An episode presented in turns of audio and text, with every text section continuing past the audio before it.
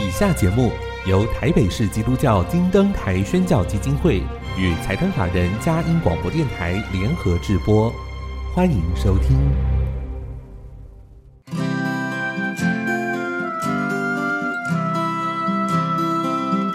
在现代紧凑的生活节奏里，以爱建立和谐的家庭生活，以喜乐专业的态度投入服务，一起营造你我的美丽人生，成为一个快乐又丰富的译文生活家。译文生活家，本节目是由林森南路礼拜堂。社团法人中华民国合家欢协会、佳音广播电台联合制作，欧灵静主持。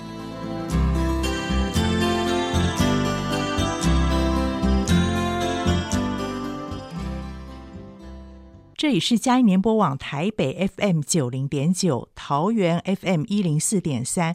各位听众朋友，大家好！您现在所收听的节目是《艺文生活家》。我是节目主持人林静，很高兴跟您在空中相会。听众朋友，你们喜欢欣赏文物吗？每逢我们在博物馆或者是在展场欣赏文物的时候，首先会看到的可能是造型或者上面的纹饰图样。但是如果我们可以多了解相关的时代背景和技术，或许就可以更掌握这个文物的风格了。在这里要跟您推荐十八世纪中国最具代表性的瓷器。也就是康熙、雍正、乾隆期间，当时因为材料的研发使用，还有三位主政者他们对官窑不同的诉求，形成三个阶段的风格形式。这边推荐是风格故事珐琅彩瓷特展，这个展正在故宫博物院展出，时间是由去年展到今年的十二月三十一号。喜爱文物的朋友们千万不要错过喽！再次推荐给您，故宫北院正在展出风格故事珐琅彩瓷特展，再次推荐给您。今天到了我们分享的时间，我们要请到的是全人关怀师来分享艺术在他陪伴的过程当中的使用。音乐过后，开始我们的访问。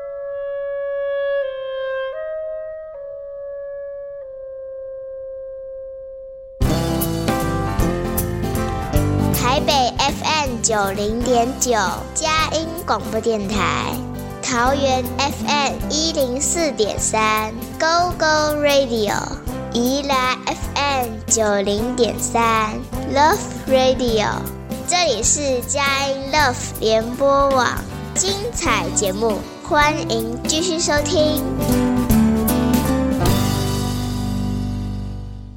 迎回到《一文生活家》，我是节目主持人林静。今天非常荣幸，请到是康泰基金会的全人关怀师陈怡如小姐来到节目分享，谈谈她在康泰怎么样来陪伴需要关怀者，以及艺术在这上面的使用。怡如你好，欢迎你带来到节目里面。林静主持人好，各位听众朋友大家好，我是怡如。我们听到声音就觉得好亲切。那我相信很多人对这全人关怀师。呃，会有一点点不解，到底是从事什么样子关怀？为什么要加个全人呢？还可以跟我们分享一下，呃，您在康泰这方面相关的服务。好哦，对对，大家对我的那个名职称都很好奇，全人 关怀师是什么？因为基本上呢，我们就是把人当做身心灵一个整体来看待，所以我们就觉得，哎，一个人他睡不好，可能不见得只是生理的问题，他可能心里面有一些忧虑，嗯，或者是尤其是在病房，有的时候看到病人，他其实是担心，想说，哎呦，在安宁病房的病人是不是过两三天，我已经。一个礼拜，我旁边已经换了三床了，嗯，所以他会担心下一个会不会就轮到我了。嗯，所以我基本上我在康泰的工作呢，也就像是刚刚说的，我比较关心的是重症跟末期的社区的病人，嗯，然后做心灵的关怀，但是是身心灵为一个整体来看。是，像有的病人他是找不到意义感，然后觉得哎，嗯，那我只剩下这么短的时间，老天怎么不赶快接我走啊？嗯，哎，他们就会觉得找不到活着的希望跟。目的，那就会来跟我聊一聊。嗯，那除此之外，我还会做家属的哀伤的照顾，在病人生重病到病人离开以后，后续的哀伤抚慰，嗯，所以这都是全人关怀的工作，非常重要。怎么会想到走上这样的工作，嗯，甚至成为你的职业呢？因为小时候应该是特别有怜悯同情心的吧？可以跟我们分享一下您大人物小故事，怎么会走上这条路？哦、这是好问题。其实我以前小的时候也没想这么多，但我大学是念阳明护理系的，啊、那我只知道我喜欢的是老人家跟小孩子，啊、所以我本来是想要走老人照顾或者是儿科。啊、那我大学的时候有修赵可是博士的安宁疗护的两学分一整学期的课。其实我本来是想要走老人，但是他们就说，你大学刚毕业哦，不能来安宁病房啊，不能来长照的，嗯，因为那个需要有五年、三年的工作经验。他们说，那你就去安宁病房好了，那里老人也多。嗯，结果去了以后，我就很喜欢呢、欸，因为我觉得那边的人。可能没有什么机会戴面具了，对，然后很真实，很真诚，嗯、难过的时候就哭，生气的时候就发脾气，嗯、是。然后因为你照顾的人数少，那边就是说对病人要做全人照顾，对，所以你可以跟整个家庭、跟整个病人有一点像战友，一起面对人生的困境。所以呢，呃，我就很喜欢，那就是陪伴一个家庭、陪伴一个病人走过的那个历程，嗯、建立的深刻的关系。那后来我就觉得，可是有一些病人转稳定了，转到居家，我就照顾不到啊。对。然后或者是家属后续的哀伤，其实很难过。他好想要回来跟我们这些战友一起讲话，对、嗯，因为我们一起经历的。是。可是他根本没有办法踏进病房，对，刚要踏进来就哇，很很刺激。所以很多一年以后，或者是我们医院安宁病房周年庆，他才会回来。所以后来我就想要在社区做一些可以衔接医院的安宁疗护啊，照顾不到的病人跟家属，是，然后可以跟很多医院合作，对，所以后来才会在社区做全人关怀师。哦，所以跟您后来我知道又到英国去进修嘛，有关系，对不对？就觉得自己对灵性照顾啊，嗯，然后还有对于家属的哀伤抚慰，好像。知道是安宁疗护的一环，嗯，可是，在台湾护理系的学习在这方面没有这么的完整，对，所以我就去安宁疗护的发源地，就是英国嘛，嗯，然后去主修灵性关怀跟哀伤，嗯，所以回来就是继续做这个。对，现在目前大部分的时间都在康泰基金会。对对对，可以跟我们分享一下康泰基金会是一个什么样的基金会？常常听到，可能听众朋友也想多一点了解。如果家人刚好碰到这样的困难的时候，也可以运可以进到这边运用一些资源。好哦，因为康泰基金会是一个很老的基金会了，它去年我们是四十周年。啊然后刚开始呢，他其实是在台大的医学院，然后还有一些医师、护理师，然后他们牙医师，他们都是呃天主教友，然后他们就想说，哎，他们想要为一些像呃这个社会啊。还没有办法照顾到的病人，做一些事，就是有史怀哲的拓荒精神，然后想要深耕关怀。对，所以我们现在康泰有很多组，就是有乳癌防治组，在最早的时候开始推动民众，就是妇女自我检查，可以提早发现乳癌。然后我们还有做糖尿病童，就是第一型的糖尿病的小孩，是把他们办夏令营，教他们怎么吃啊，然后怎么样自己打针啊，然后也有一些同才的支持。那现在还有做到青少年，然后我们也有。有我们的呃董事长叶炳强医师，他有专门做失智家属的下上午茶，然后陪伴一些失智家属，他们也可以带着失智的长辈一起运用园艺治疗啊，或者是呃谈心时间啊，然后或者是一些嗯像是舞蹈动作治疗，帮助这些长辈。那我们现在还有呃，就是健康促进的，嗯、就是针对一般人怎么样更健康。嗯，那这届也有静玲老师的课嘛，对，然后也有呃一些其他认知的，然后或者是针对三高的。嗯、那我基本上就是在呃安宁疗护组，做所以我们有好几个组别，对，然后都是主要就是针对病人家属为主，然后长期生根的陪伴。那除此之外，也有做一般民众的健康促进。嗯，对对。那还有一个其实是福音传播组团体。嗯，所以之前我们也有一个福音传播组，有一些病友会组成合唱团啊，一起唱诗歌这样。对，其实四十年走来，经过了好多的岁月，也给台湾的社区民众带来很多的福利哦、福气。这样子，真的有机会，也很谢谢康泰基金会这么用心。你们是用这种宗教信仰的热忱跟热情，在看顾全人，对不对？哦，也也也，其实蛮感谢我们蛮多志工的，嗯、对，因为我们有非常庞大的志工帮助我们。嗯、那很多他们本身也是病友，对，然后他们比较稳定了。然后像乳癌病友，他们也关心很多转移复发的乳癌病友。嗯、然后像是呃失智的家属，他们有一些家人离开，嗯、他们也回来帮忙。嗯、那还有就是糖尿病童的父母亲，他们这些其实都帮助康泰很多，所以我觉得是嗯。呃大家互惠合作，对，我想是一起一起的，嗯、因为经经验过这种受照顾，我觉得他自动想要回馈啊，这个生命自然的一些反馈，嗯、就像一如一样，一如其实也是一个在里面扎根非常久，帮助了好多人。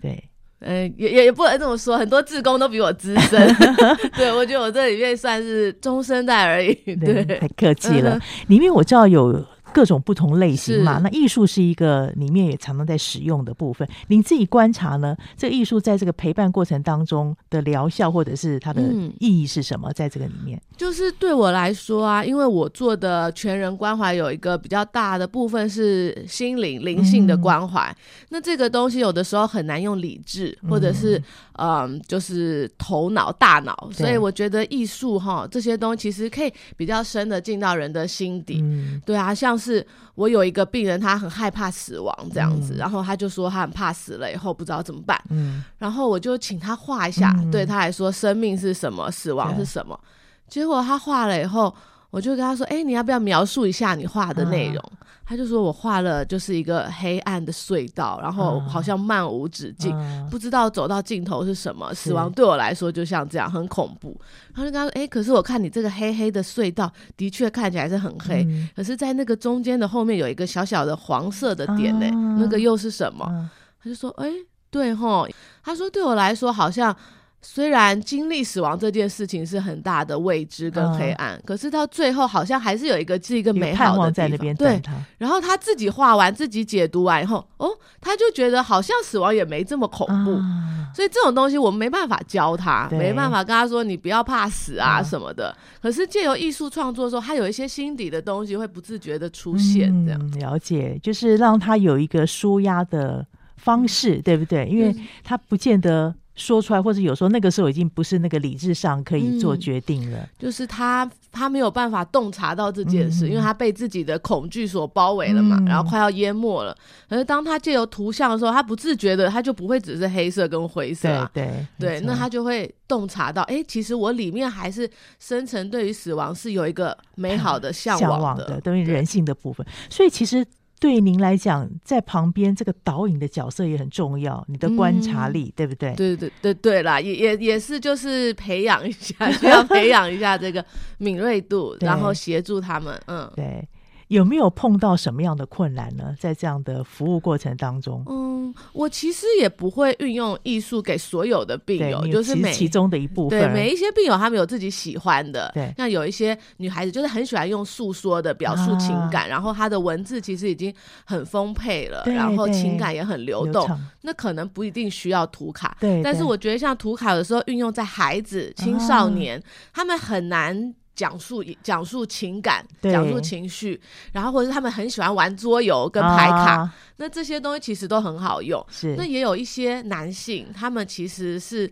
来找我，可是他们不见得能诉说，因为他们习惯讲就是很逻辑思维的东西。对，没错。然后跟他跟你说什么妈妈，呃，不是我的太太不在了，啊、我的妈妈离开了，我的心情是什么？有一些男性很难，对。可是他可以去拣选那些图像，然后跟文字，啊、然后那些东西哪里触动他，啊、然后哪里让他，哎。觉得诱发自己的生命经验，嗯、他反而能诉说，所以我觉得是一个很好的媒介。媒介哦，对，对，所以我们等一下呢，就要请一路来我们介绍一下他自己跟康泰的一些伙伴们一起设计的一套图卡。那到底是怎么运用这套图卡的理念跟特色是什么呢？我们先进一段音乐，待会请一路来我们做介绍。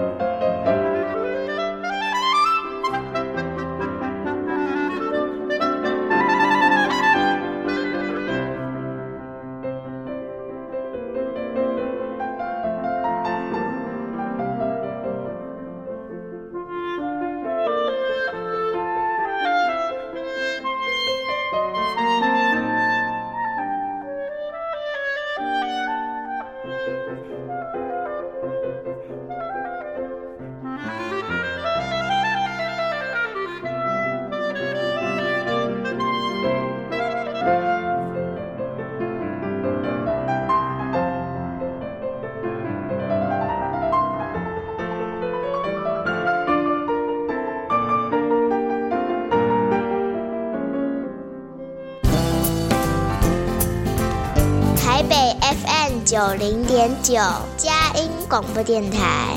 桃园 FM 一零四点三，Go Go Radio；宜兰 FM 九零点三，Love Radio。这里是佳音 Love 联播网，精彩节目，欢迎继续收听。欢迎回到一文生活家，我是节目主持人林静。今天非常荣幸请到的是康泰基金会的全人关怀师陈怡如小姐来到节目分享。刚刚一如跟我们介绍了什么是全人关怀，那特别在康泰这个部分，它主力在这里面有很多的服务的工作跟项目。所以听众朋友，如果您有这个需要，或家人有这样的。呃，需求的时候可以跟康泰基金会做一点联系，了解，可以找到很多的资源来帮助你走过这个很辛苦的岁月。怡如也分享了一个卡片啊，叫做“暖心祝福卡”。我们提到图像对人的帮助，他提到这套卡片，要请怡如为我们介绍一下这个卡片怎么运用。我相信应该很多的收获跟心得。好哦，这套暖心祝福卡呢，呃，我们是那个。哇，康泰设计的，我们设计的，然后我们它运用呢，它其实是一套里面有三十二张不同的祝福，嗯，然后每一张祝福呢，上面的文字啊，就是针对不同的时期、不同的情况，你需要什么样的祝福？嗯，例如说，好，我们有一张就是。呃，愿可能你那时候灰心丧志，就是愿上天赐你斗志，在你感到疲惫、一切徒劳无功、失望透顶时，嗯、可以再次充满斗志，提起劲来面对挑战。嗯，那也有一些可能觉得自己很糟糕的时候，哎、欸，就帮助你认识自己，然后让你看到你自己在上天的眼中多么美好跟无可替代。嗯，那里面的文字呢，其实我们有很感谢那个光启啊，还有。呃，南与北文化，就是我们有一些是出自光启文化的，嗯、呃，那个乔伊斯路帕，他是一个。诶，灵修家他写的生活就是祈祷的书，嗯，然后也有一些是出自古伦神父的陪伴一生的祝福。嗯，那为什么我们会想要设计这个暖心祝福卡？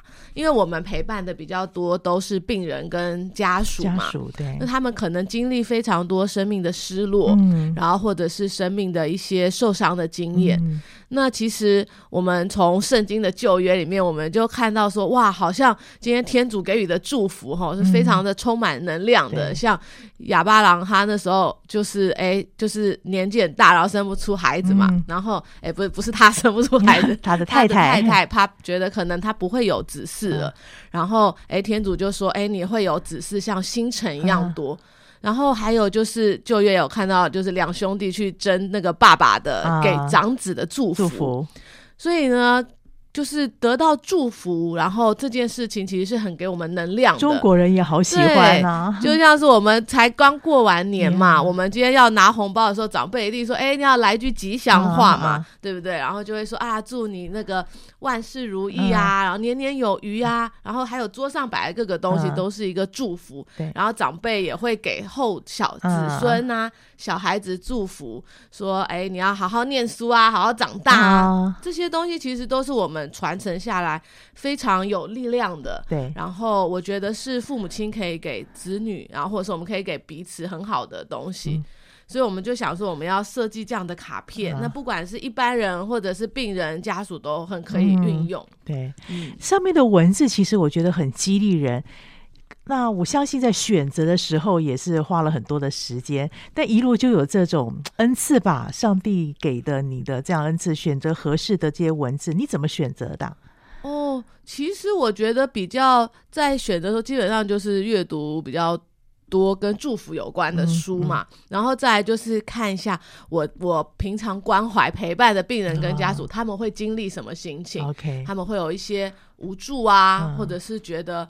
很彷徨啊，嗯、或者是很沮丧啊，或者是很焦虑啊，嗯、或者是他们觉得他们很空虚啊，嗯、就他们有什么心情，他们就需要什么样的祝福嘛。嗯、所以我觉得可能对我来说比较自然的原因，就是因为这就是我关怀的病人或家属需要的。嗯、了解，哦、所以其实跟你服务的对象有关系，还有你自己在这上面的敏锐度，那些文字会触动他们，我觉得这也是一个很重要的哦选择。嗯那就是本来古伦神父跟这个小 s rupa 写的还蛮好，那我们基本上只是精简，尽可能不要太长，然后用这个图像啊，我觉得他图画画的也是是那个粉彩嘛，粉彩嘛对，就是比较暖的。嗯，然后呢，其实你就算是字看不太懂，我们第一版的时候哈，很多病友说这个字太小了，我没办法读。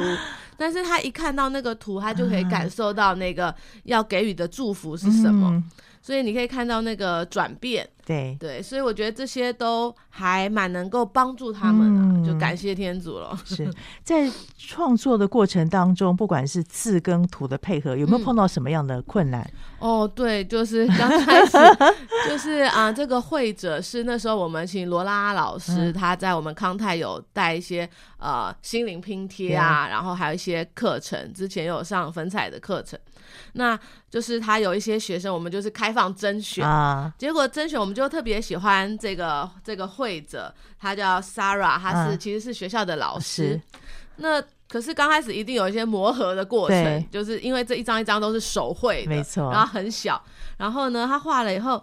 我就会给一些同事看，然后看大家看的时候感觉怎么样，有有 get 到那个文字要传达的嘛，就是希望他能够看到图像，可以马上一目了然。然后就是有的时候，嗯，就是我还要解释一下这个文字，对，然后让他更能够理解到啊，对一般人什么样的心情是这样，因为。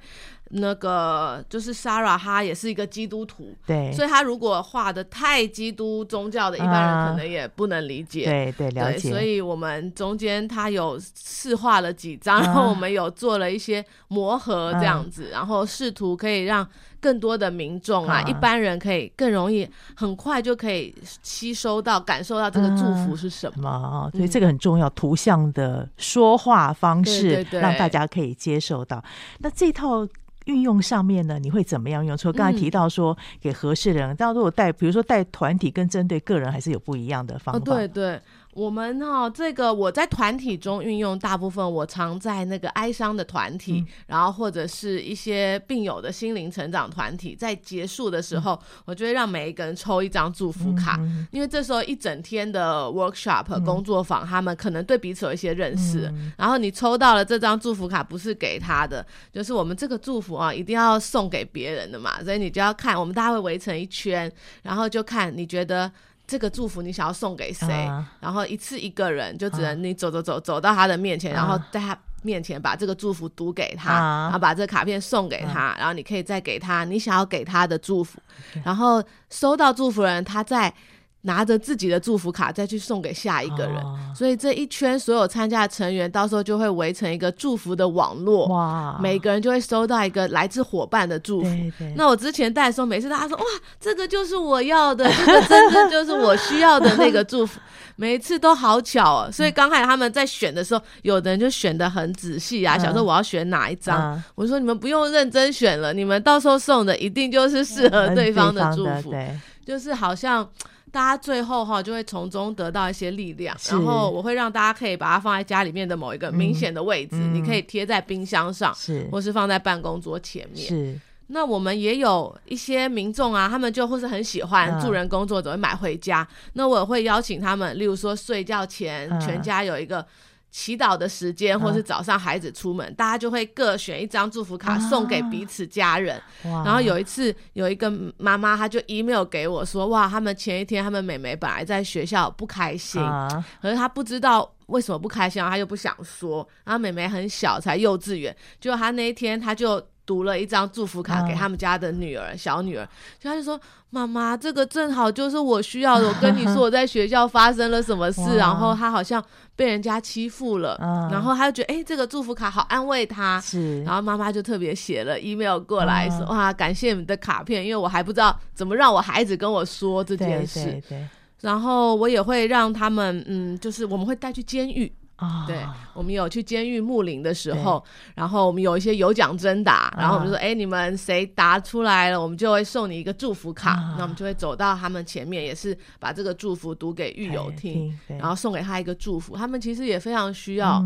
这样子的祝福啊，嗯、或者是帮他们祷告啊，这样子。他们会担心在外面的家人过得好不好，嗯、在外面的孩子生病的老母亲。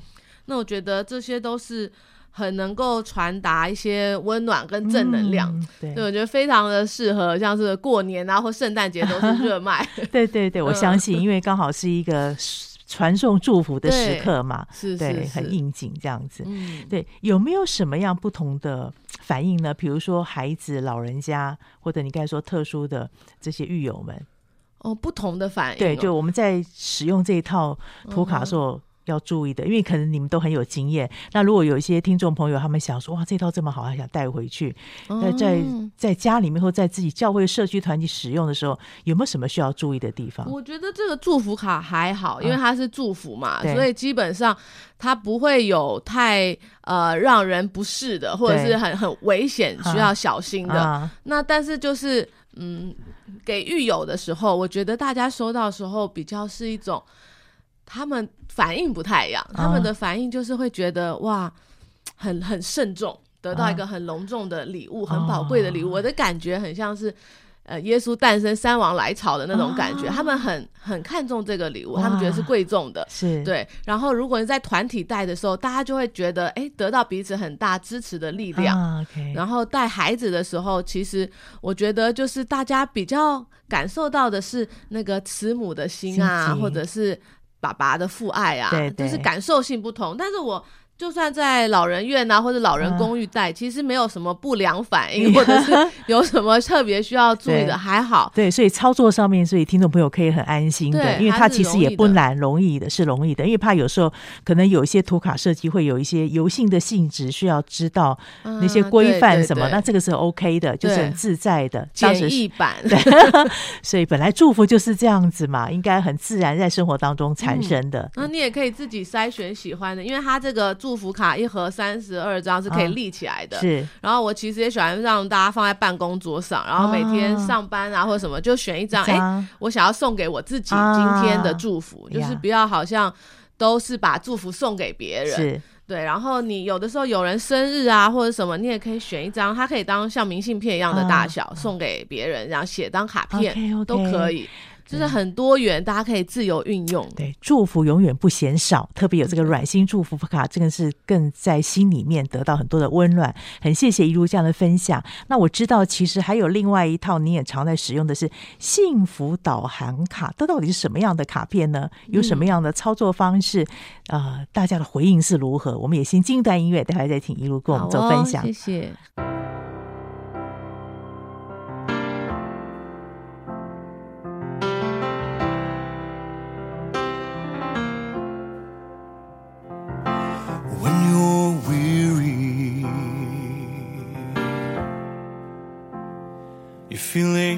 small when tears are in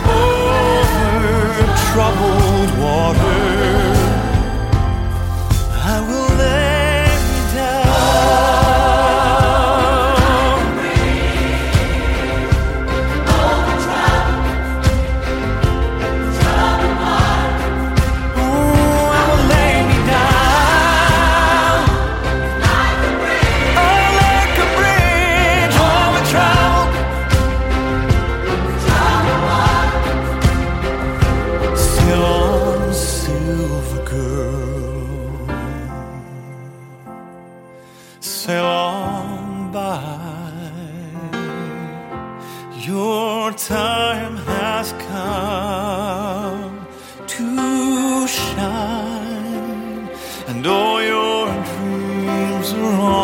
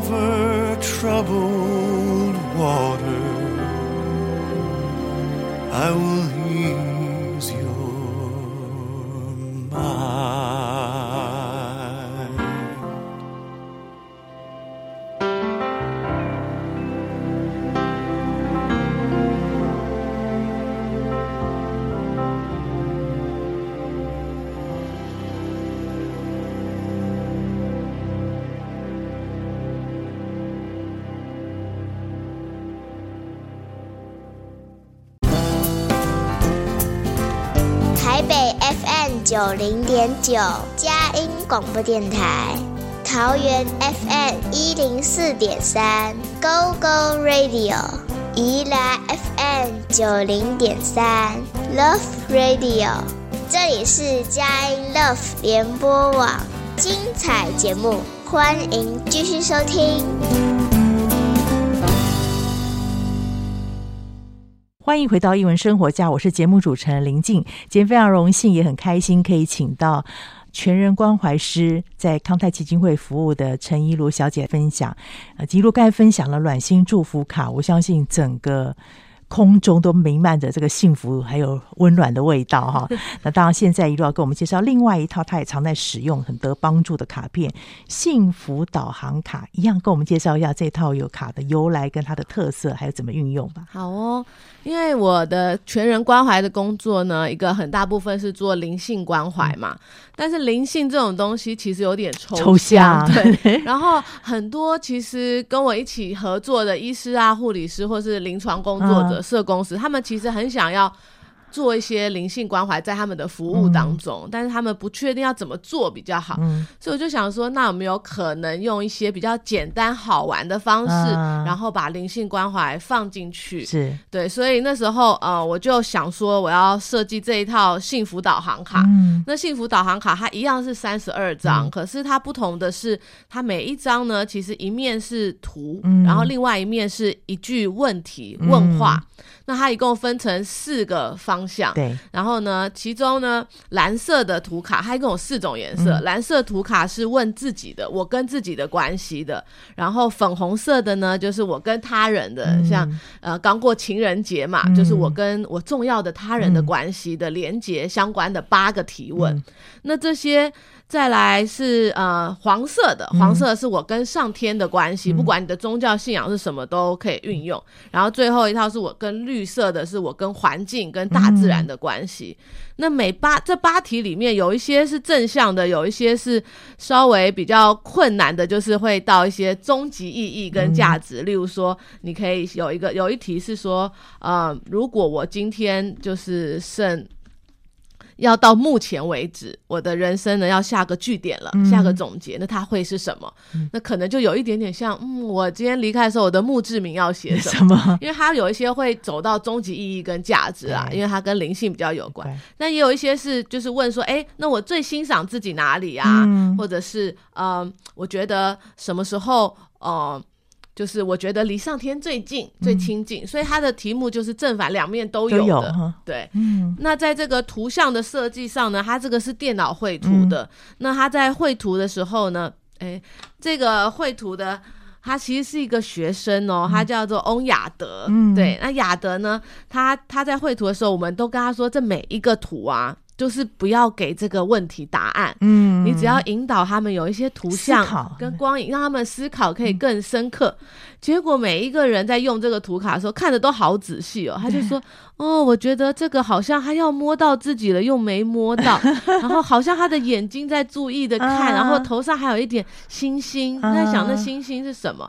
然后他每一个图，我觉得是很注重光影的打的光影，因为他是电脑绘图，所以他就一张一张修，然后我们。”王怡老师就有跟他会一张一张讨论题目。嗯、那这一套图卡呢，因为它的运用，嗯，就是会比较复杂一点，所以我们就是有出一本小册子，教你怎么玩，在团体中，或者是跟图画结合，跟其他的方式结合，像是你带学生，可不可以带大地游戏啊？嗯、然后或者是一些好玩的方式，简单的或是比较复杂的都有说明。嗯，那我们之前也带过这个幸福导航卡导航卡的体验工作坊，嗯、对，了解。那这个今年也会有一场，就是幸福导航的工作坊，嗯，也是会运用这个图卡。那主要为什么会叫幸福导航卡？因为我们就觉得好像我们今天。我们跟自己的连接是通畅的，嗯、然后跟他人的关系是好的，跟大自然也都是合一的，跟我们天的关系也是融合的时候，其实就是幸福。嗯、所以我觉得它就帮助我们疏通这四个渠道，okay, okay 然后让我们可以走向幸福人生喽。天人物我都是很跟自己合一的，没错没错，对，哇，很谢谢一路这样的精彩的分享哦。我比较好奇是当时这些题目的设计也是您对协助的嘛？设计的题目就是我想的嘛？对，想怎么会想出来这个四个方面呢？哦、呃，因为我们灵性关怀的四个向度，嗯，就是就是天人物我跟自己的关系。那我那时候设计的时候，主要也会根据一些。病人跟家属常见的灵性需求来设计，哦、例如说跟自己有关的需求就有一个呃希望的需求，嗯、或者是跟他人有关的有一个重要的灵性需求，就是被爱跟陪伴的需求。嗯、那这不见得是临终病人，就是每一个人都有这样的需求，需或者是我怎么样在环境中感受到归属跟自在，嗯、这就是我跟环境有关的灵性需求嘛。那跟天有关的，就是啊、呃，我是不是能够惊艳到上天的慈爱，嗯、或者是我此时此刻能不能感受到神？是。那这些就是你跟天人物我，我们每一个人都有的灵性需求。那只要中间有一些打结了，那可能你就会觉得不舒适。是所以我主要也是会根据这些灵性需求去设计，嗯、这样是有一个背后的。理论根据继续在这边，对不对？嗯，而且很接地气。我觉得你的题目是可能更该讲到，就是你常常关心这些人，也整理了他们疑惑或需求。然后可以做一些觉察，但是这个这些所有的题目，三十二个题目，那个赵可士博士有帮我看过、修改过，确定没问题了，然后我们才去走向这个图卡的设计，这样子，所以是很合宜的。有给我的老师督导先看过，看过，可以分享一下你在带的实际状况吗？嗯。那我们可以比较更熟络一下他的情况会是什么样？就我们刚开始，如果是一个小短时间的哈，一两个小时的初体验好了，我大概就会像。让他们先从我跟自己和我跟他人的关系来开始玩，那我就会让他们，我会把所有的图卡都放在一起。嗯、我还去过老人公寓或者是安养中心带长辈，所以是事先盖住就，就事先不要看，先不要看题目，就是看这八个图，啊，或者是呃跟自己有关就八个图嘛，嗯、然后我就会让他们每个人选一张你觉得比较触动你或是比较喜欢的图，嗯、然后你比较有感触的，然后他就选完后，然后就让他先仔细观察图，嗯、不要翻面哦。嗯、然后就看，哎，这个图为什么触动他？嗯、然后你在这个图中哈、哦，会诱发你想到什么跟你自己有关的生命经验，嗯、就会让他们分享这个，然后，然后，然后再让他们回答后面的题目，这样子。嗯、那他们分享的时候，其实我带长辈的时候最好玩，他们不管是什么图，他们都好像生命回顾的图。看到这，我很喜欢这个，就是因为这个好像我的孙女，女。然后我的孙女啊，她是一个怎么样的女孩，怎样怎样。前面的图，他们想到的不见得跟后面的文字是一有一致的，但是一定能触发他一些什么，像是像是有一张就是好像他焦头烂额的在灯光下奋笔疾书嘛，两边都是一堆纸团，他就说哦，最近工作压力太大了，我会带一些护理同仁他们的呃好好疼惜自己、自我照顾的工作坊，他就说我就想要最近在写专案呐，简直是快要被逼疯了，怎么样？他们就可以很容易运用这个。讲到自己比较深处的。对。那但是我觉得还是需要一些引导，例如，例如说，他说他觉得写专案快写疯了，我就会跟他说：“哎，那你在黑夜的时候，你觉得写的旁边堆积如山的，嗯、那你觉得这一束光对你来说是什么？嗯、这一盏台灯是什么？”嗯那他就会说，哎、欸，这个可能是同事给他的支持啊，哦、或者是鼓励啊，就可能会再引导他们再多看一点图。是，那有的人本身就很敏锐，像是有一张好像小女孩在射箭的，啊、他就说，我觉得他就是很有一个目标，他知道他人生的目标在哪，啊、而且看他眼睛里面还有星星，就是眼睛也散发着光芒。对，所以你可以知道他这个非常的有动力。力这张好多人喜欢。啊就是正向哈，对，所以我会让他们，如果你们要选同一张是没问题的，就是大家可以选同一张分享，因为大家分享的会是不同的，没错。那这是最最简单基本的玩法。那我们也有配合画图、配合戏剧，然后配合嗯舞蹈动作都可以。这样。舞蹈动作会怎么？哦，就是我跟他人的关系啊，我跟他人的关系就是你可以运用你的肢体，然后或者是你运用你的呃。你跟那个人之间你们的连接，然后来塑造这样子。OK OK。对，然后你跟环境的关系，我们那时候还要请他们去照相，就去照一张你生活中的大自然是什么。那有人照的就是行道树嘛，那有人照的就是好像好像很多栏杆中间，然后一旁边还是 Seven，然后有一个小小的草出来。对对对对对对，那些都还蛮有意思，但是就是可以配合我跟大自然的关系。对。所以我们玩起来是有趣的，对，我现在听起来就觉得很好玩。对，然后呃，我们也带一些孩子啊，在医院的时候，其实我觉得帮助一些孩子也很多，像是那个我跟他人的关系的这个部分啊，我那时候请一个孩子，他们是三姐妹，然后。嗯，他们的妈妈生病了，很严重。嗯、然后呢，他就选了这张图卡，嗯、就是好像有两个孩子，他们的脚上的，嗯。就是鞋带是绑在一起的，嗯、然后旁边有人把它拉开，嗯、然后就跟他说：“哎、欸，你选这一张图，你看到这张图，你想到什么？”嗯、他就说：“我觉得很生气，嗯、他们为什么那么多人硬要把我们拉开，嗯、把我们扯开？嗯、可是这个小孩子其实他在二年级，嗯、所以他就是很有图像的感受。嗯、然后他姐姐选了哪一张呢？他姐姐选了另一张，就是好像有一个病人躺在病床上，嗯、然后旁边有一个医师的样子，然后还有打着点滴，对，然后就问他。说他从图里面看到什么，嗯、他就说。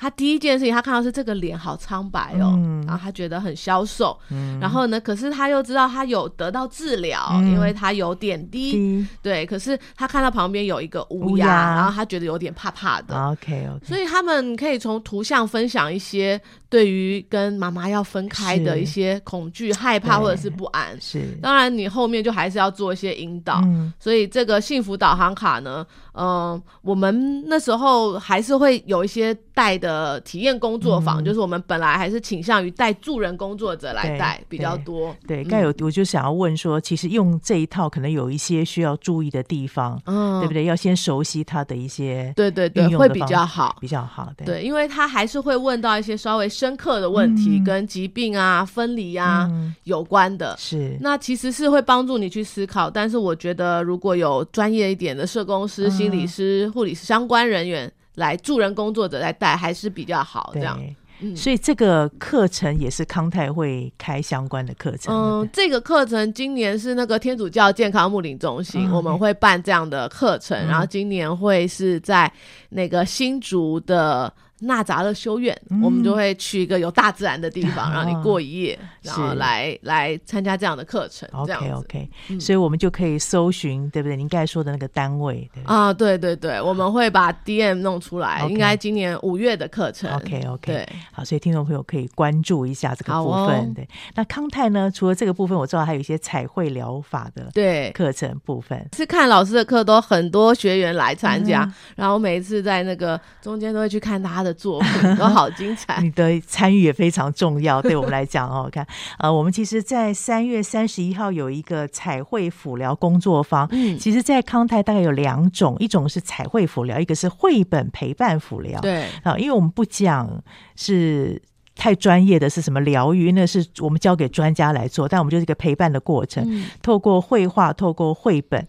那彩绘辅疗是比较是用轻彩绘，就是一种简单的笔。我们说轻彩为马碎，就是很简单的方式，让大家不用害怕。我不会画图怎么办？我手镯太久没拿笔，他用简单的工具。可以达到这样的效果，然后以小卡片的方式呈现，嗯、也是透过这样的方式祝福别人。那下午的粉彩，我觉得是一个舒压的过程，因为我们一般粉彩是用拿着那个粉彩笔来画，但是下午的粉彩，我们会用刮粉的方式，用手去抹，嗯、好像让大家回到最自然小时候玩沙子的那个状态。然后特别是你手实际去触摸那个粉末，其实也是一种很好的舒压，也对自己的脑部很好的刺激作用。那透过那样子的呃彩绘方式来做一点互动，其实对一些护理师或者是社工师，甚至你自己想要在家里面，嗯、你可能不一定是什么师，但是我只是想要呃在家里面陪伴自己哦，我用毛宣陪伴自己嘛，嗯、也可以哈，也可以。或者一些志工也还蛮适合，对，志工也是关怀志工，对，医院的志工，没错没错，对，对，所以里面有很多一些互动，有一些彩绘的方式，那主要是帮助大家透过某一种媒材啊，你。可能过去我们觉得要很专业的这个画法，跟那个不需要，就很简单的眉材就可以透过绘画来做一点表达跟舒压这样子。对，我觉得大家上这个课都很开心，很愉悦，然后心情很轻松。没错，其实我们很谢谢康泰医疗基金会，叫他们真的本着这样的精神，帮助了台湾社区，结合了很多不同的专业来投入。嗯、也很谢谢一如今天的分享，我们期待有机会再邀请您。好哦，谢谢各位听众朋友啊，谢谢静怡老师，谢谢各位听众朋友。今天收听我们首播在电台，过几天之后呢，你可以上我们佳音联播网点选这个下载区，或者是 Pocket 上面都可以听到今天的访谈连接，可以分享给您中南部的朋友或者海内外的朋友，那么一起来知道这个艺术陪伴的重要性。谢谢你今天收听，欢迎下周同一时间再会。